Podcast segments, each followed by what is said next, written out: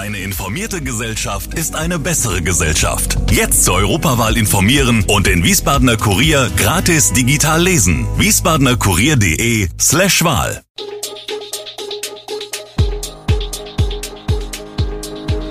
Gude, unser morgendliches News Update. Das Wichtigste aus Wiesbaden für Sie im Überblick. Guten Morgen aus Wiesbaden an diesem 16. Dezember. Erneut Ärger bei SW Verkehr, immer wieder Ärger um das Alkoholverbot am Platz der deutschen Einheit und ein schwerer Verkehrsunfall mit flüchtigem Fahrer. Das und mehr hören Sie heute im Podcast. Es kehrt keine Ruhe ein bei SW Verkehr. Die Wiesbadener Staatsanwaltschaft hat ein Ermittlungsverfahren gegen mehrere Beschäftigte von SW Verkehr sowie einen weiteren Beschuldigten eingeleitet. Oberstaatsanwalt Andreas Winkelmann teilte auf Anfrage mit, dass der Verdacht der Untreue zum Nachteil der Gesellschaft bestehe. Es wird gegen die beiden Geschäftsführer Hermann Zemlin und Jörg Gerhardt, gegen deren Büroleiter Jörg Martini sowie Wolfgang Klump, den Betriebsratsvorsitzenden des städtischen Verkehrsunternehmens, ermittelt. Außerdem gegen den früheren Geschäftsführer der CDU-Rathausfraktion, Gunnar Kört. Zwei verschiedene Sachverhalte waren zur Anzeige gebracht worden, der Wechsel Martinez von der CDU-Fraktion zu SW, bei dem das Verkehrsunternehmen 25 Urlaubstage übernommen hatte.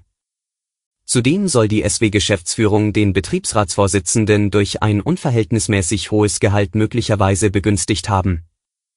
Die Beschuldigten bestreiten die Vorwürfe, die Eingruppierung sei gerechtfertigt, betonte Geschäftsführer Zemlin.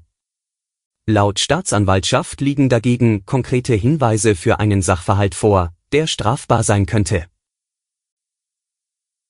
Sie kommt seit 13 Jahren so sicher wie Weihnachten, die Verlängerung der Allgemeinverfügung zum Alkoholverbot im Bereich des Platzes der deutschen Einheit.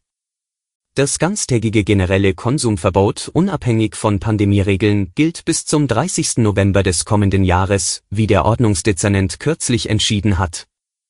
So sicher wie die alljährliche Verlängerung ist aber auch die wiederkehrende Kritik, denn gerade rund um diesen Platz halten sich viele Suchtkranke besonders gerne auf und trinken Alkohol, trotz des Verbots. Mit Folgen, die den Anwohnern ein Dorn im Auge sind, urinieren in der Öffentlichkeit, Vermüllung, Pöbeleien und Schlägereien. Auch Besucher berichten, dass dieser Bereich ihr Sicherheitsgefühl beeinträchtigt.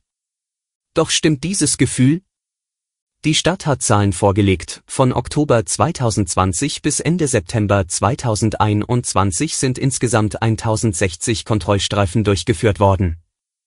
Dabei wurden 3455 mündliche Verwarnungen ausgesprochen und 22 Platzverweise erteilt. Schwerer Unfall in Wiesbaden, bei der Kollision mit zwei beteiligten Fahrzeugen ist am Mittwochnachmittag mindestens eine Person schwer verletzt worden. Der Unfall ereignete sich im Kreuzungsbereich von Waldmühlstraße und Schützenstraße. Wie die Polizei auf Anfrage berichtet, wird eine Verletzte derzeit in einem Krankenhaus behandelt. Wie die Feuerwehr am Abend ergänzt, musste eine Person mittels hydraulischem Schneidgerät durch eine technische Rettung aus ihrem Auto befreit werden. Die Polizei fahndet derweil mit vielen Kräften nach Unfallbeteiligten, die geflohen sind. Wie es zu dem Unfall kam, werde derzeit noch ermittelt, ein Gutachter wurde gerufen. Die Waldmühlstraße war längere Zeit gesperrt. Zeugen berichteten von Verkehrschaos bis zum Dürerplatz. Wir gehen nach Erbenheim, im dortigen Bürgerhaus geht am Donnerstag eine weitere Impfstation in Wiesbaden in den Regelbetrieb. Bereits am Mittwoch startete der Probebetrieb. Die Impfungen werden eigenständig durch den ASB durchgeführt. Bürgerinnen und Bürger, die sich für eine Erst-, Zweit- oder Drittimpfung interessieren, erreichen die barrierefreie Impfstelle in Erbenheim unter der Adresse am Bürgerhaus 3. Die Impfstelle ist montags bis freitags zwischen 9 und 17 Uhr geöffnet. Eine Terminvereinbarung ist nicht notwendig. An der neuen Impfstelle können täglich bis zu 500 Dosen verimpft werden. Wir blicken auf die andere Rheinseite, es wird im Jahr 2022 keinen Rosenmontagszug in Mainz geben. Wie der Chef des Mainzer Karnevalvereins, Reinhard Orban, am Mittwochabend mitteilt, habe der MCV-Vorstand beschlossen, die Planungen für den Rosenmontagszug am 28. Februar nicht weiter zu verfolgen. Orban sagt, wir können zum jetzigen Zeitpunkt nicht davon ausgehen, dass die gesetzlichen Vorgaben einen Rosenmontagszug mit Hunderttausenden Menschen auf den Straßen möglich machen. Er habe seinem Vorstand daher einen entsprechenden Beschlussvorschlag vorgelegt, den dieser so abgesegnet habe. Orban betont dabei, dass es nicht der MCV sei, der den Rosenmontagszug absage, sondern die Landesverordnung eine solche Großveranstaltung schlicht nicht zulasse. Er sagt, es ist einfach Fakt, dass Züge generell unter den geltenden Bedingungen nicht denkbar sind, das betrifft dann auch alle anderen Züge. Der Neujahrsumzug am 1. Januar ist bereits abgesagt, auch der Jugendmaskenzug findet nicht statt. Die geltende Rechtslage sieht vor, dass im Freien Veranstaltungen mit bis zu 10.000 Personen stattfinden können. Dass am Fastnachtswochenende dennoch närrische Stimmung in der Stadt herrschen wird, will Orban nicht ausschließen.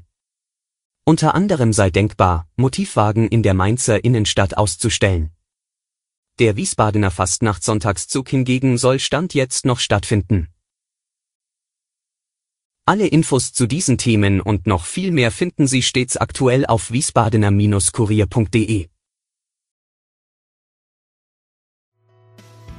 Gude Wiesbaden ist eine Produktion der VRM von Allgemeiner Zeitung, Wiesbadener Kurier, Echo Online und Mittelhessen.de. Redaktion und Produktion die NewsmanagerInnen der VRM. Ihr erreicht uns per Mail an audio.vrm.de.